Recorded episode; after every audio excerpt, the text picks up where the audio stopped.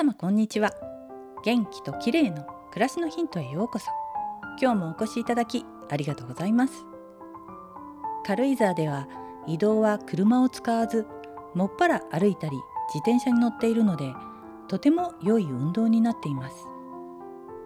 それに加え背中のストレッチをしっかり行うようになったせいか夜はぐっすりと眠れています。眠れないという人はよく呼吸が浅くなっていると言われますよね。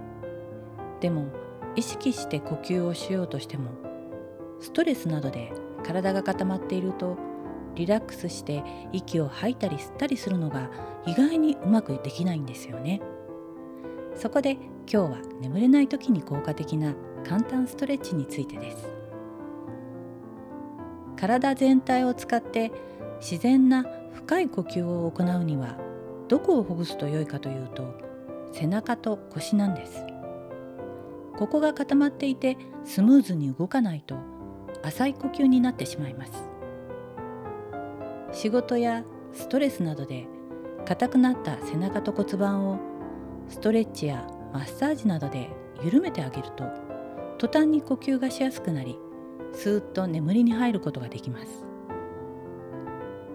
一番簡単なのは両手を組んで背中を丸めながら前に押し出します。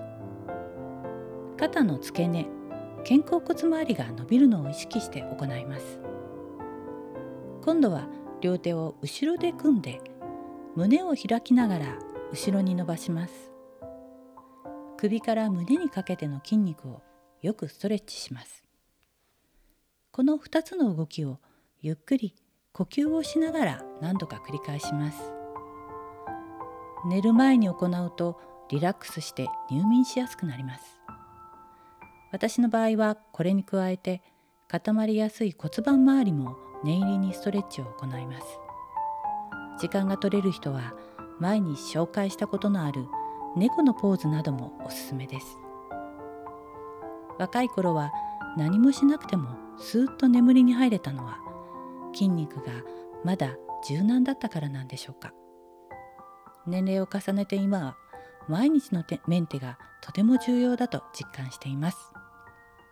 今日は呼吸を楽にして眠りに導く背中と腰のストレッチについてでした。最後までお聞きいただきありがとうございます。またお会いしましょう。友吉ゆき子でした。